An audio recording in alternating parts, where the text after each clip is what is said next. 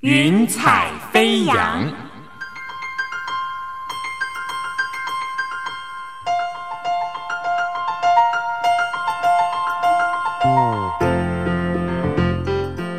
让每一朵云彩的生命牵引着你心灵的飞扬。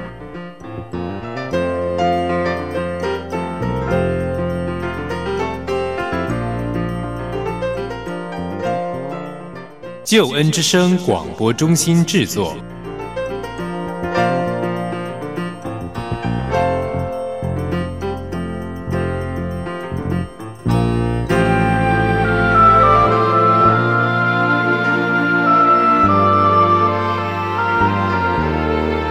欢迎收听由台湾救恩之声广播中心所制作的生命故事集《云彩飞扬》，我是静怡，邀请你听听别人的故事，想想自己的生命。朋友，你可以想象有一个人，他真的很想要拥抱一人梦，但是竟是一场骗局，落得一场空。但是现在呢，他却成为千万人的祝福。他是怎么做到的呢？我们就来问问今天 VIP 先知性侍奉牧师李协聪牧师。Hello，牧师你好。Hello，各位听众、各位家人们平安。是牧师平安。哇，我们真的一听到牧师的声音，就开始觉得很有活力，已经觉得很有祝福。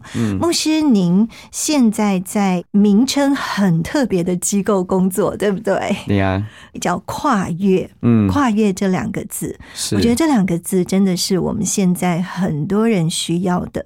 所以，牧师可不可以先跟我们分享一下进入跨越的感动？其实我觉得加入跨越这样的一个平台的侍奉啊，对我而言是很新鲜的。因为就在疫情前的时候，我记得有一次在二零二零年的时候，好像二月份吧，有一个主日，就是有一个星期天，有一个礼拜，做完礼拜我讲完道的时候，一下台，上帝就给我一些感动。给我这些感动的时候，我马上就打电话给我的 boss。我的属地的老板就是黄国荣牧师哦，那我就打电话跟他邀约说，哎，牧师啊，你星期一早上有没有空？他说有啊。后来我们两个就约在办公室里面开始来分享。我觉得在疫情期间，特别在那一个主日完之后，上帝给我一个感动，因为他的负担是媒体。所以呢，在他的负担里面，我们所有的团队，其实，在媒体宣教这一个区块，他一直一直在开展。那时候我就跟他分享说，哎，在疫情开始的时候，我们有没有想过，其实应该把我们呢，在教会在主日里面所做的旅程，甚至呢，开始去经营，开始去做，开始去服侍一些在网络上的神的百姓们。那甚至呢，我也跟他分享说，我里面的感动是，我觉得当教会进入到一个媒体，媒体就是教会，教会就是媒体的时候，其实你开始是不一样的旅程。我觉得很特别的是，当天晚上。他觉得很兴奋，上帝就整个晚上让他进入到一个祷告寻求的里面。后来“跨越”这两个字，就是在他的一整个晚上没有睡觉，哇上帝给他的名字哇，好感动哦！呀。嗯，跨越这两个字对我而言，我觉得很很新鲜的是，跨这个字，你不再只是你自己拥有的了。你要开始把自己分享出去，所以当你愿意去分享跟给予的时候，就是跨越了，就是你跨越你自己的难处，甚至这个跨越的字不但只是有跨越你自己，挑战你自己的潜力，你还要跨越所有的市农工商，也就是我们跨越所有的职场。你是个基督徒，你会知道，在基督教里面有所谓的宗派，我们又要跨越到不同的宗派，对甚至我们又要跨越到不同的宗教。嗯，当牧师开始在分享跨越，我听见的时候，我里面就觉得 bingo 就是这个，所以我觉得在跨越的旅程当中，让我感觉到我其实在这呃三年多来，自己的生命也好，自己一些的眼界跟国度观持续被打开。嗯，那你很难想象哦。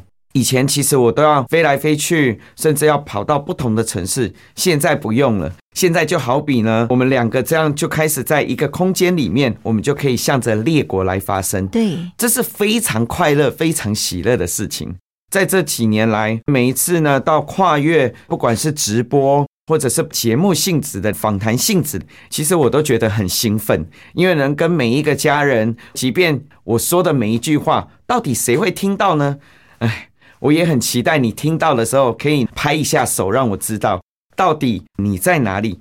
跨越这两个字，让人的心更加的跨越，我觉得是拉近。好像在疫情期间，我们可以看到每一个人都很害怕，甚至有一些人这两年多来，将近三年，恐慌跟忧郁越来越多。嗯，那我觉得就在这个疫情的当中，我就会觉得，哎，有个跨越可以跟大家分享，带来人遇见上帝之后，他的生命怎么样翻转？人被上帝的话所吸引之后，他的生命怎么样进入到丰盛？是，我觉得这就是一个跨越这个字带下丰盛的开始。嗯，好棒哦，真的。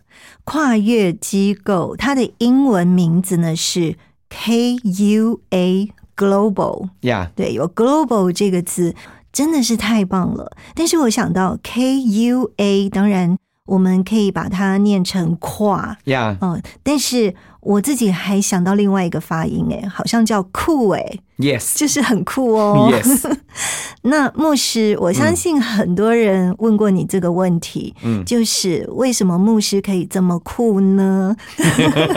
牧师要不要跟我们分享一下你是怎么长大的，还有你过去的一些经验 OK 怎么样塑造成为现在的你？当我今天在思想要跟每一个家人来分享我自己的生命，我就一直在思想，真的，当我还不认识上帝、不认识耶稣的时候，他其实就在带领着我了。你可以想象，我爸妈常常觉得全家最难带的就是我，因为呢，小的时候我伶牙俐齿的。如果大家都有在写作文的话，在小学的第一篇作文一定是我的梦想。我不知道你啦哦。那如果你呢，第一篇作文是我的梦想呢，我想你应该跟我阿嬷是同一个年代的，大概就是这样。所以在写我的梦想的时候，我最记得的就是第一个梦想，我要当老师。为什么当时我想要当老师？我觉得因为可以打学生。我不知道你小一入学的你记忆还存不存在？那对于我，其实我记忆是非常清楚的，因为我们家在菜市场工作，所以我爸爸妈妈呢，我还记得呢，其实是呃，我爸很快速的把我丢进去这个小学一年级，他们就离开了。我记得那时候是十二点要来接我们。整整呢，从八点开始到十二点，每一堂课里面，老师就在那里讲说：“哦，要选出班长。”我就会觉得说：“为什么你们都不举手？赶快，大家都赶快选完啦，这样我就可以回家啦。”嗯 那我也不知道哪来的勇气，我自己就举手了。嗯，所以呢，我从小学一年级就开始当班长，就一直当一直当到五六年级，有些时候当风气股长、当卫生股长，又持续当班长。那我就最记得呢，在小学的时候，我讲我要当老师嘛。那为什么要当老师？我就觉得当老师很酷，因为可以教导，可以帮助呢那些不识字的，或者是不认识我们要怎么样在生活的里面养成一个好的德性、好的品格。这样的人透过训练可以改造一个人。那我就觉得哇，这个其实也蛮好的。但重要的是，在我那个年代的时候，老师是可以打学生的。所以你知道，当我当班长的时候，我最记得的就是在当时都有早自习嘛，老师就去开会了嘛。那你很难想象，我们从第一学期到最后一个学期，我们班上呢每一周哦都拿了整洁秩序比赛。哇，而且都是就是那一种全年级分数最高的、特优的。嗯我最记得的就是下学期的时候，我的老师就觉得很奇怪，为什么这个班上那么好带，而且呢都会那么自动，甚至呢好像怎么比赛都是第一名这样。那有一次呢早自习的时候，他没有去开会，他就躲在门外偷看看我怎么样管理班上的。他没有想到，他一出门的时候，我就开始拿国语课本开始出考题，叫大家写作业。那呢，甚至不写的呢，我就拿着那个那个藤条，我就打个桌子。在讲话的时候，我就会打那个讲桌，说还有声音啊，我就开始学老师这样。那每一个人开始都不敢讲话，如果你再讲话，我就走到你的面前，用藤条打你。我的老师在那一次观察完之后，早上就找我聊了嘛，他就跟我讲说。协聪啊，你不能打同学啊！嗯，我心里想，你也没告诉我班长不能打同学啊。啊，班长不是就你的代言人吗？所以你不在就是我代言人呐、那你可以打同学，我当然可以打，这是我的思想思维嘛。那老师就跟我讲，你这样是不行的，就开始跟我讲完之后，我心里想，那你早点说嘛，怎么都不告诉我。后来从那个时候开始，我觉得也因为我当了那个班长，我好像跟同学之间，因为很怕我嘛，那我的人际关系当然自自然就很被讨厌嘛。那我觉得从小学开始，特别的就是小学一年级的时候，我的老师也不知道为什么就一直派我去代表班上出去参加说故事比赛。所以我小学一年级到六年级不是说故事比赛，就是演讲比赛，不然就是朗读比赛。演讲比赛是我在那个年级的每一次比赛都是第一名。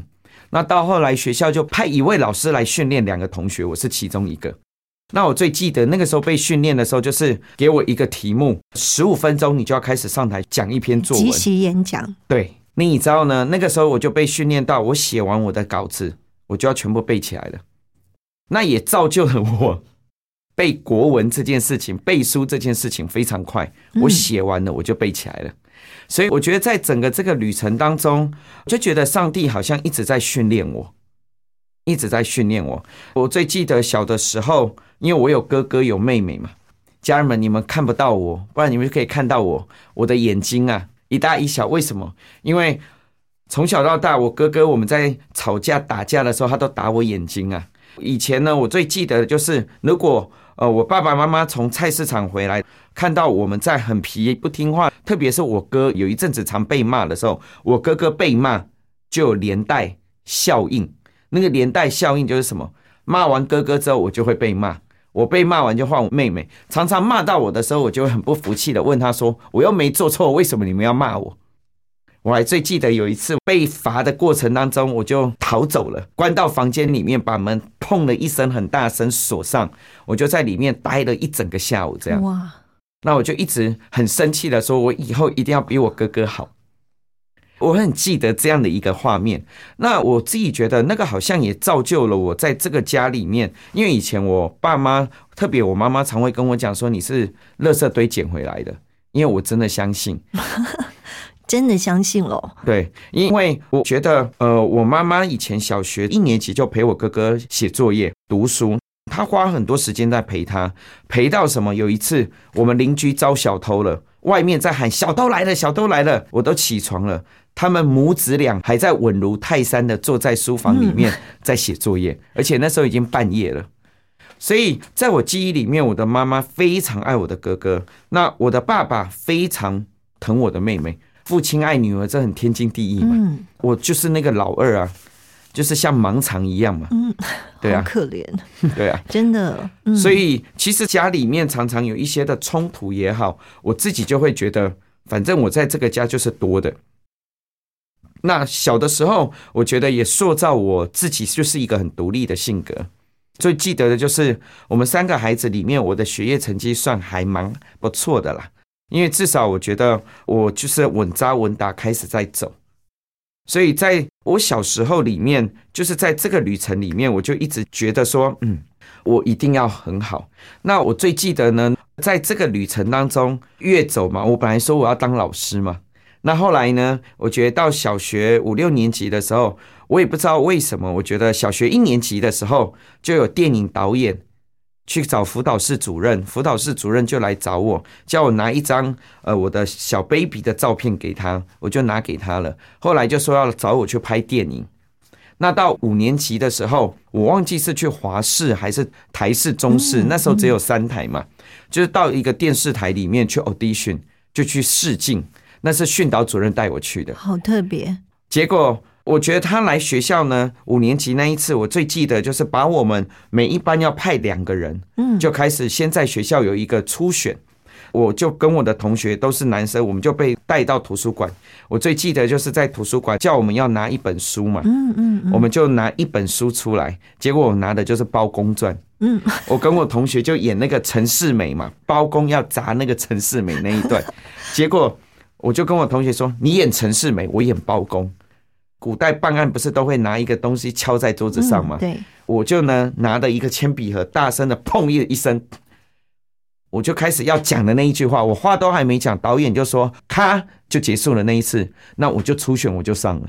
哇哦，好特别，真的。后来我就被带到什么？带到电视公司里面去试镜。嗯我最记得的试镜，那个导演，我们都要填写很多资料嘛。兴趣我就写戏剧嘛。那那个导演就问我说：“戏剧你最喜欢看什么戏？你想要演什么戏？”我那时候其实五年级多，我说我最喜欢看的戏就是歌仔戏。嗯，那那时候有一个大师就叫杨丽花，是我说我超喜欢看杨丽花嗯歌仔戏。真的真的，你知道那个导演啊，很很新鲜哦，很特别啊。他就说：“那你当场来一段。”我真的告诉你，我当场就来一段，真的可以哦，哇！我就唱给他听嘛。那唱完，其实我还没唱完，他就告诉我又又喊卡了。所以那一次 audition 完的隔几天嘛，我的爸爸妈妈就接到电视公司来的电话，就跟他讲说：“哦，我被选上了，要选为这个儿童剧。它是一个儿童剧，刚要出来儿童剧的男主角。那如果我去演的话，就是那个时间我上课的时间会受影响，会怎么样？那因为我们家呢不是呢呃认识上帝的，不是信耶稣的，所以呢其实都是拜拜的家庭。那他们就开始呢很紧张啊，拿我的名字去问算命啊，去问这些鸡桶啊，回来的收集的 data，呵 呵结果就是不能让我往这条路走，因为如果让我往这条路走，我会红。白了喂，我要讲一个很好玩的，就是后来我看那一个电视剧真的有演，时间到我就去看那个电视剧到底在拍什么嘛。如果我是那个男主角呢，其实出场不到一分钟我就被车撞，所以在那整个旅程我就要学习一个被车撞的男孩。那我就觉得，哎、这个也很特别。也就是因为他们开始去问这些呢，这些所谓的算命啊，这些的 data 来之后，就告诉我不能去。所以从我觉得小学到国中，甚至考高中的时候，我国中的时候基本上是男女分班嘛。那我不知道大家哦，我觉得在我的生命的旅程当中，我觉得国中是我一个，我总觉得哈、在青春期的里面呢，其实有一个旅程是，如果你没有好好的去发展那个 manhood，也就是一个男人的气概。我觉得你对于男生呢，对于男人这个问题，其实有一个很大的问号。那我就最记得就是男女分班的时候，其实以前我们都喜欢呢有个大哥哥或大姐姐来带你。那我觉得在那个旅程当中，我的梦想还是没有变，嗯，还是想要当老师。可是直到什么？我觉得到国二的时候，我不知道为什么，在我的学校基本上是在新北市算是还蛮好的国中，可是，在那个时候却是呢我有所谓的霸凌事件。所以呢，在国中的时候，我就开始经历了一些被霸凌，而且我被霸凌了也很莫名其妙，我都不知道我惹到谁了。就一群呢，上一届的这些学长啊，带人要来打我，不是我班上的，又要来找我麻烦。那后来呢，是我一个在小学的时候，我上一届的学姐，就我的同学的姐姐，刚好跟我念同一个国中，她就帮我解决了这些问题。那我觉得在这样的一个霸凌的里面，也造就了我在性格里面，我觉得我很公益。我所谓的公益，就是我很在乎公不公平了。嗯，是，那因为一个受伤的人，开始你会学习保护你自己嘛，常常你也会觉得不公平的时候，你就会想要发声。所以在国二的那个时候，我的梦想就改变了。我想要做什么？我想要当律师，为这些瘦弱的人打抱不平。是，再加上我的爸妈都觉得说你很爱辩，你就去当律师好了。但呢，高中的年考的时候，考第一堂课我就没有考好了。我们那时候考国文的时候，满分是两百，因为加作文是两百分。我那时候在学校的模拟考大概都一百八、一百九。那可是，在高中联考那时候第一堂课，我紧张到我的考试卷、我的答案卷就轮流掉。甚至呢，我刚好坐窗台，我都把我妈给我的所有的护身符摆在窗台。那那个监考老师就站在我的前面，整场考试哦，就来监督我一个人，所以我就知道我没有考好。那当我没有考好的时候，其实我最想上的就是公立高中。那公立高中我当然就没有上，本来想要重考的，但我爸妈不愿意，因为他觉得我底子不是不好，所以后来我就跟我爸妈谈说，公跟商我都不愿意。那说那你去读医好了，所以我才去读了一个医专，往放射师、放射技术方面这个旅程走。嗯，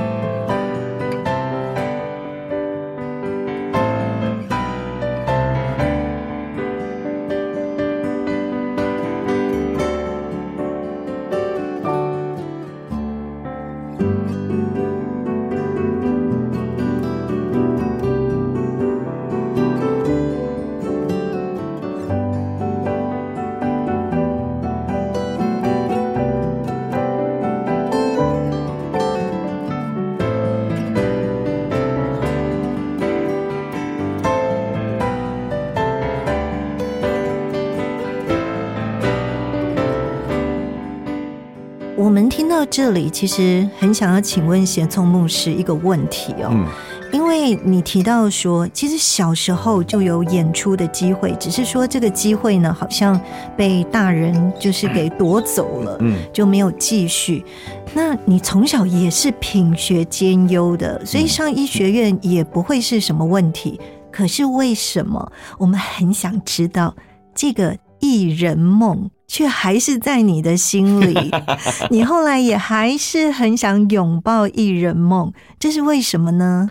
呃，我后来仔细去观察嘛，其实你知道，小的时候我刚刚有分享，我喜欢歌仔戏。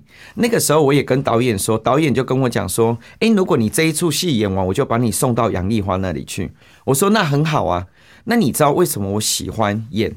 因为对我而言，我只要人家快乐，我就快乐。啊，我喜欢大家都快乐，嗯所以你如果问我我的愿望，其实我的愿望很简单，就是在我周遭的人里面，他都可以快乐。这是我在小的时候我里面很大的一个期待。那我喜欢的环境就是大家都一直笑，都是很轻松、很自由这样。那我就讲到说，我觉得回到我高中没有。就是美好往医专的方向嘛，那医专的方向我也觉得很特别，我就开始又回到了戏剧社，那开始跟这些学长姐也开始演了一些戏，嗯，那甚至呢在学校带了一些竞技啦啦队，开始带学弟学妹去比赛。是我就自己开始跟我的同学一起编舞，开始规划那个竞技啦啦队就是要叠来叠去、抛来抛去的嘛。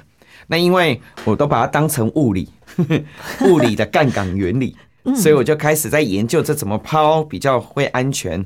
对我觉得这个旅程当中，其实我里面还是会觉得说，哦，原来其实可以呢当个演员，其实是很好的。我觉得这中间还是有机会哦。我的爸爸妈妈其实很害怕我去读戏剧系。呃，他们非常的害怕。那我念医专的时候也很特别的是，我就又跟了一个大众传播公司，他专门就是到大专院校里面去办一些演唱会这样的一个公司。那后来呢，我就跟着这个有一点像经纪公司一样，就跟着他们跑。我的寒暑假跟他们跑了一年，一年的时候，你知道我去其实就开始。接触这些艺人啊，在当时就比如说，就像呃吴宗宪、宪哥这些，他们还没有那么红的时候，嗯嗯，对。那包括现在的，比如说我们认识的这些呃黄家千啊、嘉琪这些人，那我常开玩笑跟他们讲说，哎，我都听你的歌长大的。对，那我觉得就在那个时刻。也有一些的 movement 可以去，那直到我进医院的工作，嗯嗯，那我那时候在医院工作的时候，刚好医院我记得不知道是二十周年还是二十五周年，其实刚好呢就有一个艺人，那艺人的老婆是他的经纪人，那我们有一个经纪公司，就是说要来我那时候工作的医院，就是不收钱要来义演帮助这些癌症病友这样，那后来。他就要求医院找一个主持人，也很特别的是，我进这家医院从第二年开始，我就一直主持全医院的忘年会。基本上我在医院大概快将近十五年的旅程，应该三分之二吧，我都在帮忙忘年会，那甚至主持。那就在那个时候，当然我就代表医院，我就出来主持这个义演。那完之后，没想到这个经纪人就找上我了，他就跟我签了一个经纪合约。后来他其实就告诉我说：“哦，你要去住在天母。那因为我们整个公司有一些呢演员的训练的课程，都会安排你去。那我我我那时候不疑有他，反正我就搬到天母嘛。那甚至他安排我去住那个家，而且是他公司刚租的。那那个租的地方很特别的，就是它就是一个小型社区，一楼跟地下一楼。那一招我就住进去，当时中介就是等我们来，他们才要进去开门。一般中介要看房子，他都会先去把门开好，他没有，就一定要等我们到他才去开门。那我后来才知道为什么，因为我在那里住了一个多月之后，有一天我出去倒垃圾的时候，二楼的邻居啊就跑下来问我说：“哦，你刚搬来的？”我说：“哦，我是。”那你住这里都还好吗？我说：“还好啊。”真的还好吗？我说：“怎么了？怪怪你都不知道哦。”我说要知道什么？他说你都不知道，你们前屋主啊就在地下一楼上吊自杀。你知道？他这样告诉我的时候，我没有很惊讶，我直接就很头抬四十五度角跟他讲说：没关系，我是信耶稣的，在这里面有很多的祷告，我不怕，我也不信这个。哦，所以是凶宅，对，嗯，所以他就把我骗去凶宅嘛。那从那个时候，我也发现了一点，就是我认识的这一个人，他们是一对夫妻嘛。后来我也发现，这个艺人是被他老婆骗。你知道他的孩子，我都把他带到教会哦。后来才知道，骗我的这一个就是他所谓的老婆，这一个号称经纪人的，他是结了五次婚，生了六个孩子。那这些孩子，其实我几乎都带过，带他们到教会去。哇，在这个旅程当中，我觉得上帝真的很爱我了。我其实，如果你问我哦，我觉得好像上帝也让我经历过进入到所谓的艺人梦啊。我觉得当主持人，或者到后来，呃，我进到医院工作的时候，我白天当放射师，晚上当演员。因为有一次呢，去逛街的时候，我的学姐就跟我讲说，呃，有一个剧团在招演员，你要不要去考？你知道两百多位都是科班的，录取十一位，我是其中的一位。在那个时候，我就变成白天我当放射师，晚上我就去当演员。在当演员的旅程当中，也让我学习很多，因为演不出来啊。家人们，如果你看到我，你就知道那个角色真的很不适合我。你知道我第一次去演戏的时候，他叫我演什么吗？演一个援交男。你知道什么叫援交吗？太夸张。白天就是上班族啊，穿着西装笔挺的，晚上就是一个色狼，其实就是个变态。会约那些什么年轻的美眉啊？你知道这对我太难了，难到一个程度。后来呢，我去排练呢，我常常跟导演说呢，我可不可以？我医院要值班哦，所以我今天排也没办法排练。嗯，其实我就开始呢说谎，逃避，逃避。那你知道我都是做什么？我一下班我就赶快去台北市啊，举凡大的公园呐，我就去坐在公园里面，不同的公园里面去研究不同年龄层的男生。哦，男人怎么看女生？我现在很会表演哇！因为真的，因为呢，不同随着年纪越来越大，看呢漂亮的女生其实不一样的，所以我我就觉得，也因为我对于就是当演员也好，我觉得主持也好，那个时候其实有一个热情，我才会进入到这个旅程，开始被骗。嗯，那我觉得在被骗的旅程当中呢，其实我觉得很特别的就是。上帝呢，开始让我 他怎么样被骗？其实他就是呢，带我去买一间凶宅，买低贷高，他跟银行啊，跟呢，跟中介都挂钩好。所以其实家人们，你很难想象啊，人家都说啊，看你那么聪明，原来你也会被骗。我真的告诉你要骗你的人呢，他呢，基本上你只要印章跟你会签名就好了。嗯，所以他就是有一个下班就把我带去。带去中介公司就开始签了，那我也没想到，原来人是这样可以这样骗人的。所以你那时候是赔了多少钱？上千万吗？上千万。其实他那个那个凶宅，他买了一千两百八十万，但实际上是一千零六十万卖掉，但是他贷款贷了一千两百八。那一千两百八怎么来的？他呢中间呢？你看一二八零减一零六零，其实是。还有两百二十万，那这两百二十万，他就是已经贷到这一个房子里面的那个价值，已经超过那个价值了。嗯，因为它又有另外把一百万去贷信贷，那个利率是百分之十一还是十三，我已经忘记了。其实我等于一个刚出社会出来工作的人，把我的积蓄都放进去，我也付不出来。嗯。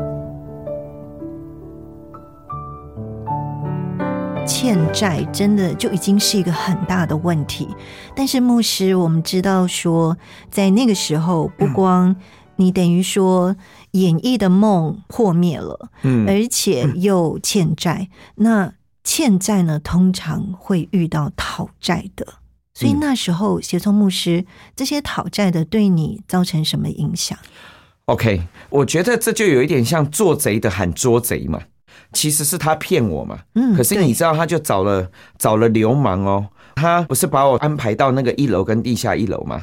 他呢就呢带着所有的人哦，到我住的地方开始去跟我讲一些事情，因为在当时我发现他骗我的时候，我已经在防范了。那因为他有六个孩子嘛，其中那个老二。他那时候就很诚实跟我讲说，我很怕我妈妈。我说为什么？因为满十八岁的时候，他就会再把我的身份证、把我的身份拿去贷款，哇，所以我的姐姐其实从十八岁那一年都在背债，背到现在哦。所以那个时候我就觉得她很奇怪啊，很奇怪。那当我知道之后，其实他找人来来到我住的地方，我当然连夜就搬家喽。我连夜搬家了之后，其实呃那个时候我最记得的就是我都不敢回家，我不敢跟我爸妈讲，因为我小的时候到现在，其实在家里面，从我爸妈的形象里面，我算是这个家里面也算有一点点出息的啦，没有让他们伤脑筋过。嗯那我没有想到我会遇到这种事情，是所以我不敢回家。那我又那时候我又没有申请医院的宿舍，其实我就开始去就开始流浪，流浪的旅程其实就像 homeless 一样。我就一个皮箱，我把其他的东西都寄放在别人家，就一个一个皮箱。每天呢下班的时候，我就往教会跑。那牧师一天就会问我说：“你要去住哪里？”刚开始我都不知道去住哪里，所以我在台北车站也流浪了两个礼拜。嗯在那两个礼拜里面，我就开始觉得生命怎么会是过程如此？嗯嗯那我一样白天要去医院工作，我觉得我感谢上帝的是，我虽然很沮丧，但是我去医院的时候，我从不跟人家提说我被骗。我觉得也碍于，因为我爸爸妈妈说，你呢缺钱也好，欠钱也好，都不可以去跟人家借，所以我秉持的，其实我根本不知道找谁，我只能一直什么，一直回到上帝的面前，一直哭，所以我好几个晚上都是哭着睡着的。隔天早上醒过来才知道，哎，怎么都湿掉了？我才发现我是哭着睡着醒过来的。那有些时候，上帝就让我在梦里面做梦。那那个梦是什么？我起来认罪悔改，悔改我里面的贪。所以其实我自己就会觉得说，当我面见了这一群不管是流氓被追债的日子，很难熬啊。但我觉得我也就是在这个时刻跟上帝的关系越来越紧密，我也才去经历到上帝在圣经里面讲到了什么叫五饼二鱼的神机，什么叫乌央雕饼的神机。所以你知道，这整个旅程大概四年多来，上帝没有让我饿着过一餐。那甚至呢，你很难想象，就是我一个月只有一千两百块可以花，但是呢，钱要花完的时候，上帝就开始会乌鸦雕饼给你。那那时候我的教会因为一直办聚会嘛，那我又是童工，在教会里面服侍的人哦，就算志工好了。那你知道志工童工的好处是什么？有便当吃啊，嗯，所以我都把人家不拿回去的便当，我就都带走了。还可以留着。对，我就留着。那我觉得也很特别的，就是在这几年当中，上帝就感动我在医院一个学姐的婆婆，突然自己说要帮我带便当，她整整帮我带了一年多的便哇，当。好感动哦！那真的，我我我嗯我真的觉得上帝是信实的，也就是说，很多人都说哇，你信耶稣、信教的都是宗教，就是呃宗教宗教，它就是一个信仰的慰藉嘛。那对我而言，其实耶稣不跟你谈宗教，耶稣更不是信仰的慰藉，他是一位活的神。因为他可以呢，在你难处的时候，他可以向你呢差派天使环绕在你的周围，为了是什么？要告诉你，他就是没有要不不离开你。因为圣经里面有一段话说，他不撇弃我们为孤儿。家人们，我自己会觉得，我认识上帝之后，其实生命有一个很大的改变。那如果我们刚刚讲到跨越，我的生命也就是在这个时候跟上帝有一个很大的跨越。那那个跨越是什么？我觉得也源自于哦，我进教会半年，我自己就知道上帝要我出来成为一个全时间的传道人。整整其实也逃了七八年了。因为我是二零零二年认识上帝受洗的，那我自己就觉得说，我的生命的旅程总有先后的次序嘛。你是在我生命之后我才认识你的，你不能说你要用我你就用我。所以我常常跟耶稣挑战的就是：好啊，你说你要用我，不然今天呢，我去做礼拜的时候，你让今天的讲员下台来，第一个就为我祷告。嗯，上帝爱我爱到一个程度哦，你知道每一次我这样祷告，那个牧师一下来，人很多啊，就走来走去，走来走去，就走到我的面前，第一个就是那第一个，第一个为我祷告，而且每一次祷告的第一句话都是：孩子，我呼召了你。嗯，哇，你知道我那时候全身就开始起鸡皮疙瘩，甚至我里面就会说：“你真的是神，你好神。”但我也没有因为这样，我就出来回应他要我做的事情。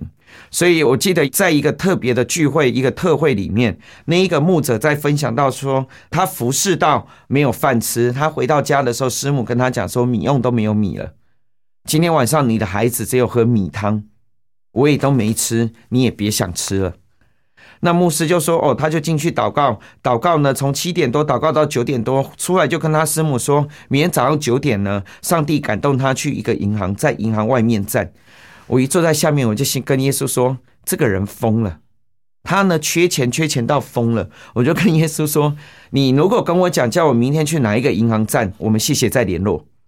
嗯，不可能嘛，因为我是一个学科学、学医学的，我有我的左脑，我就觉得这不可能嘛。”那后来你很难想象，隔天这个牧师去了，我开始里面就说：“你看这个牧师，耶稣，你看这个牧师缺钱缺到疯掉了，他竟然去站在那里耶！”那家人们，你很难想象啊。那个牧师就说，他就站到九点，九点门打开嘛。那九点到九点零一分的时候，没有的时候，他就要走了。当他要跨出去走的那一刻的时候，他就想说他听错了，就算了吧。没想到后面有一个姐妹就叫他的名字。就叫他的名字，就跑到他的面前呢。你知道，就给他两大袋的东西。他就跟他讲说：“昨天我祷告的时候，我不知道为什么上帝一直叫我要来这里拿两袋东西给你，我就顺服我里面的感动，我我就拿了，我就给你。这个姐妹就走了。哇！那这个牧师就跟我们分享说，这两大袋有食物，有钱。嗯，他说足够他们家过两个月的生活。那你知道，我就跟耶稣说：你看。”每一个上站讲台的人，口沫横飞，口水都一直喷。每一个人都有跟你有故事。你说你要用我，我又没故事，不然你让他的故事成为我的故事。我就是这样开始经历被骗的。家人们，由此可证，祷告不能乱祷告。但是牧师，嗯，如果这是一个故事的话，应该有一个精彩的大结局才对。是，所以是转折在哪里呢？我我我觉得整个故事的转折哦，上帝呢，其实后来我就直直接讲说，他帮我还了还了这笔钱，也就这个凶宅就卖掉了。嗯，但这个凶宅卖掉不是靠任何的中介，因为这四年多来我委托中介卖，我真的告诉你，没有蟑螂跟蚂蚁进到这个家。因为我常常去这个家祷告，甚至呢悔改，我常常在这个家里面流眼泪啊。那我我我我就觉得，我每一次去都没有遇到中介带人来看。那我我觉得那一天是很特别的，就是上帝也透过教会一个姐妹的，在刚好护理大学当老师当教授。后来呢，他其实就说：“哦，这个教授想要来看那时候的我的那一间房子。”结果他来看一看，你知道呢？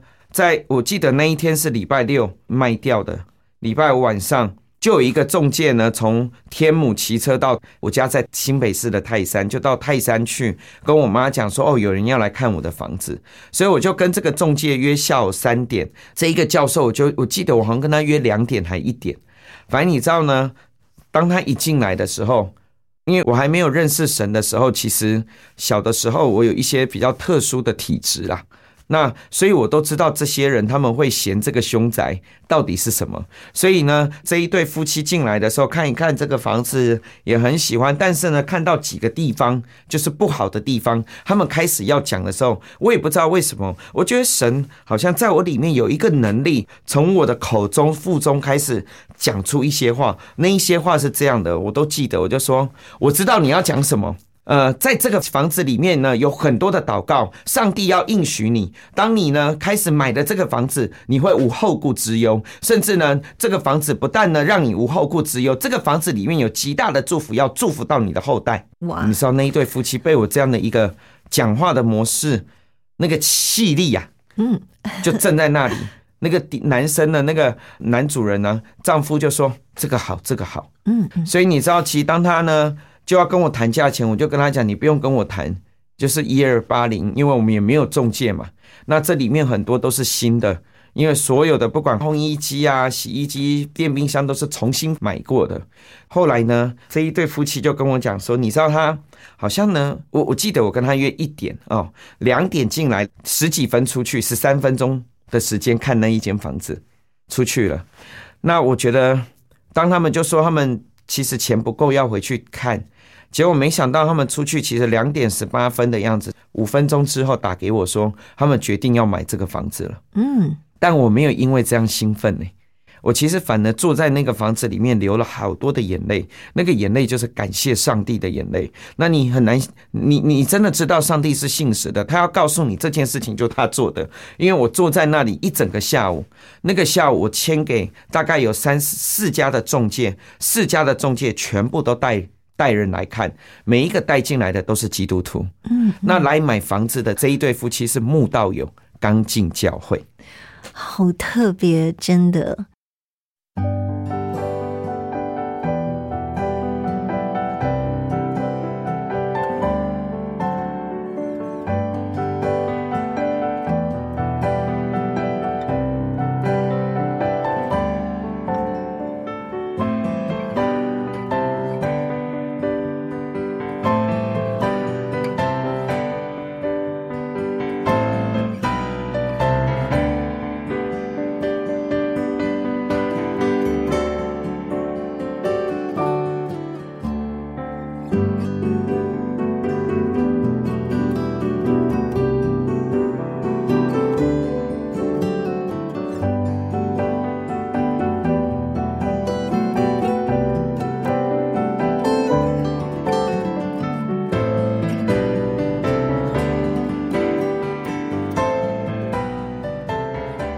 师，你刚刚也有提到体质这两个字，嗯。所以也跟我们聊一下，你从小是怎么样特别的体质，还有就是你怎么样接受自己是这样的体质。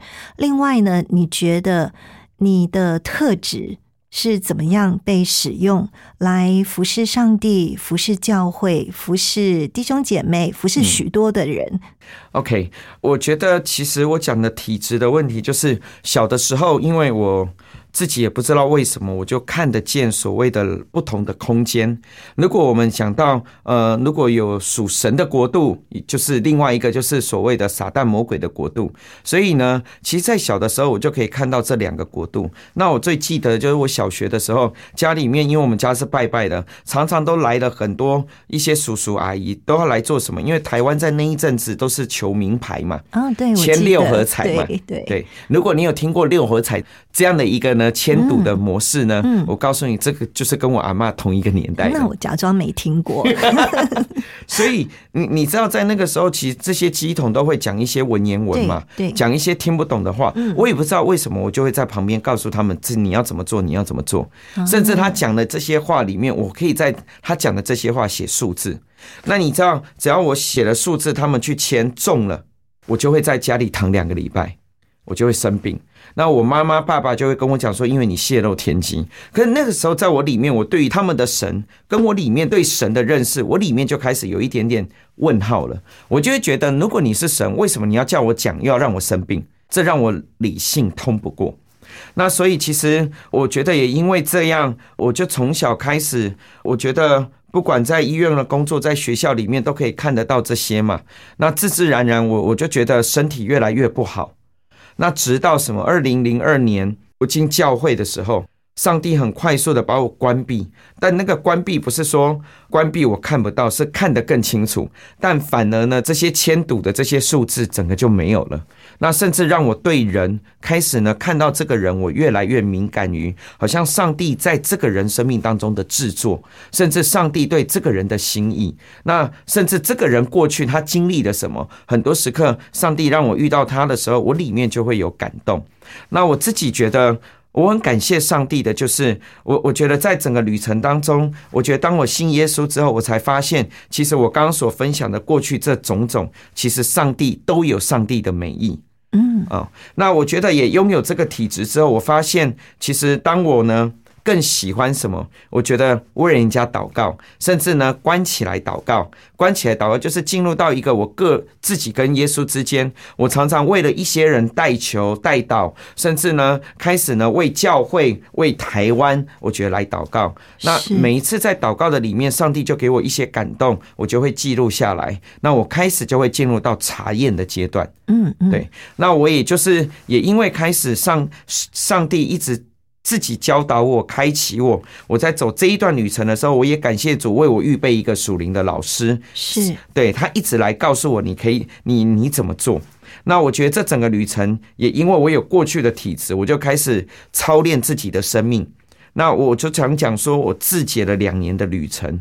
来洁净我自己的生命，让我不在我的魂里面，也就是我的情感、我的理性、我的意志里面。我觉得，我我定义选择神的道路是。所以在这样的一个两年多的旅程当中，我我自己知道。神改变我的属土的性情，改变我的性格。不然我告诉你，我以前可是呢很凶的，而且呢，我以前在医院工作的时候，我告诉你，我吵架没有再输的，一枪毙命型的。哇！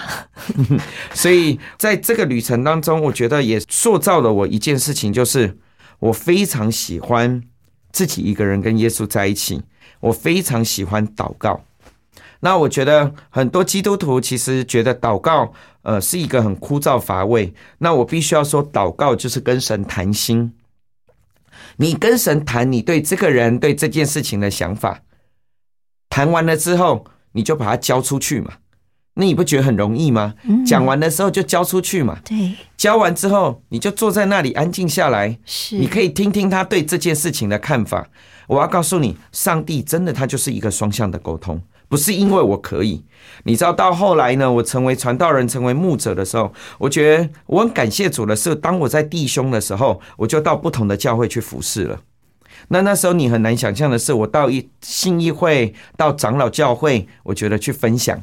我自神怎么帮助我，让我的生命的旅程？那也因为这样，其实我开始进到教会的侍奉，包括我现在在教会的里面哦，成为执行的牧师，甚至过去我怎么样把祷告的团队，我觉得可以建立起来。那我自己其实也就是从这样一个内侍的生活开始学习，上帝一点一滴、一点一滴这样带。嗯。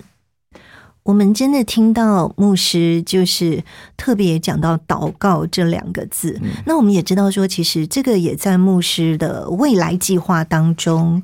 所以，关于嗯，我们现阶段之后，牧师想要继续进行的愿景。在这个祷告的旅程当中，我很感谢上帝的是，刚刚我们一开始谈到跨越，我们开始有跨越这个平台的时候，我觉得当呢开始有所谓的线上的礼拜，甚至有一些在生活，我们讲两性、讲婚姻哦，甚至讲一些职场，其实呢，我们后来我就跟古如牧师在分享说，其实我想要开始有一个祷告。所以呢，我就开始每周六早上八点到九点，亚洲的时间哦，台湾的时间是每周六早上八点到九点哦，在跨越的平台，我们有 YouTube，有 Facebook 哦，甚至呢有 Zoom，我们开始呢，这世界各地呢一起线上来祷告，到现在每一周已经有一千两百、一千三百多位世界各地的人一起线上来祷告。呀，这人数很多耶！是，嗯，而且我觉得也在祷告里面，大家经历了医治。那你很难想象，有从阿根廷的，甚至有从伊拉克的宣教士写来告诉我说，我在异国里面没有办法那么样自由听到这些讯息，我都是呢半夜的时候起来跟着你这样祷告，我可以存活是因为这个祷告，所以我自己就会觉得哇哦。这个我我真的可以看到上帝很奇妙的作为。那我也感谢主的是，在整个台湾哦，台湾我们面临到一些挑战。我们都知道，不管是两岸的关系在一个紧张的里面，甚至在呃列国呃很多都觉得乌克兰跟俄罗斯，我们可能就下一场战役就在我们这里。但我真的相信，当呢基督徒起来祷告，寻求上帝的面的时候，上帝能做新事。是，所以其实我觉得感谢上帝的，就是我觉得在疫情期间，他把美国一位杨道洛牧师带到台湾来，那甚至开始呢把 RPG，也就是 Revival Prayer Group 复兴祷告小组。我我觉得所谓的复兴祷告小组，就是两三个人同心合意哦，寻求上帝的面。当神的同在一临到的时候，你的祷告就必要成就。所以呢，我觉得这个 RPG 的祷告也是回应主导文的祷告，那甚至可以带下神的同在。那上帝也应许两三个人奉耶稣基督的名聚集，他就在我们当中。所以最重要的就是在这个 RPG 祷告的旅程当中，我们很渴望，甚至我觉得跟这些父老的牧者们，我觉得他们呢正在带领着这十万个祷告大军，也就在台湾里面，我们渴望兴起，我觉得十万个祷告大军。那我觉得这是我很兴奋的事，是因为我真的知道，借着祷告可以改变国家的生命。借着祷告，除了改变我们个人、改变我们的工作、改变我们的家庭，最重要的是可以改变我们的国家。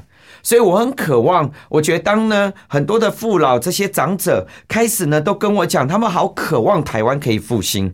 对我而言，我觉得一个复兴的浪潮的领导，我觉得上帝创造我们，创造亚当跟夏娃的时候，你要知道，上帝就把自己的国局限住了，他渴望有我们的参与。那怎么样参与？其实家人们就是借着祷告。是上帝呢？其实，如果你去看在圣经里面《创世纪》一章二十六到二十八节，上帝其实创造人呐、是要起来做什么？与他一同治理这地。那怎么治理？就是借着祷告。所以我很渴望，我觉得当你收听到这个讯息的家人们哦，甚至你可能还不认识耶稣，我都邀请你可以呢一起来为台湾来祝福。这个祷告很简单，你可以讲主耶稣，我要奉耶稣的名祝福台湾，台湾要领受平安，阿门，就这样就好了。所以你你不认识上帝的，这祷告很简单嘛。所以你随走随祷告，我觉得让我们整个整个台湾整个国家，我觉得它的上空是敞开的天，我觉得让上帝的心意旨意可以成就在台湾的里面。是，好棒哦！今天真的非常开心，非常荣幸，请到了李协聪牧师，而且也非常谢谢牧师，谢谢你跟我们分享的信息，给我们的祝福。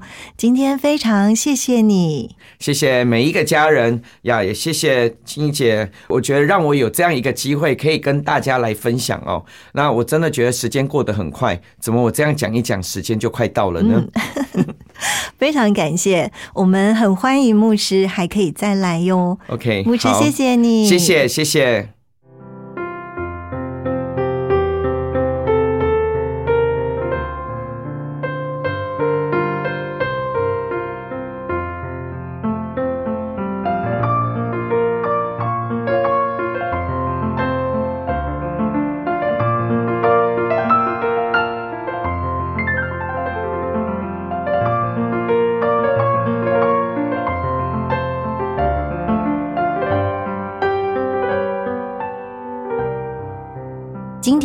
常感谢李协聪牧师分享的生命故事，也谢谢协聪牧师授权给救恩之声纳入在云彩飞扬福音见证宣教事工当中。朋友，如果你听了协聪牧师的分享，有感动，想要更多的了解基督信仰，非常欢迎你可以跟我们联络。另外，如果你已经认识上帝，想要更进一步的读圣经，也邀请你可以参加救恩圣经函授课程，希望能够帮助你更多的认识圣经真理。如果想要跟我们联络或是参加函授课程，你可以打电话零二二七五四一一四四零二二七五四一一四四，或者是写信台北邮政四十四至八十号信箱，台北邮政四十四至八十号信箱，请你注明“云彩飞扬”节目静怡收。云彩飞扬在救恩之声的官网 APP，还有各大 Podcast 平台都有播出。邀请你可以持续的收听支持，并且把云彩飞扬见证节目分享出去，让更多的人听见好故事。因着你的分享，可以得到祝福。在这里，静怡祝福你喜乐平安，云彩飞扬，期待与你下次再见。我是空谷的处寻找我的心，万片溪水和山林，我心依然无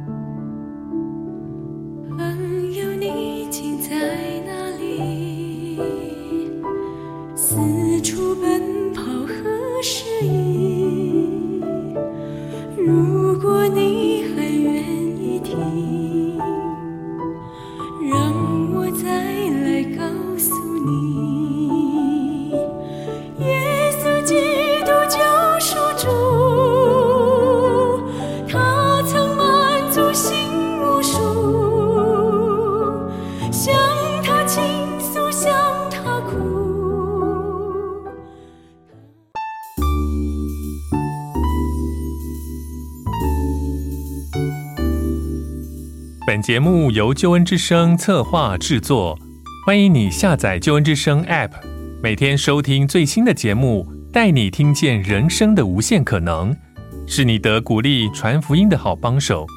立即使用救恩之声 App，为自己、为别人领受上帝的救恩之声。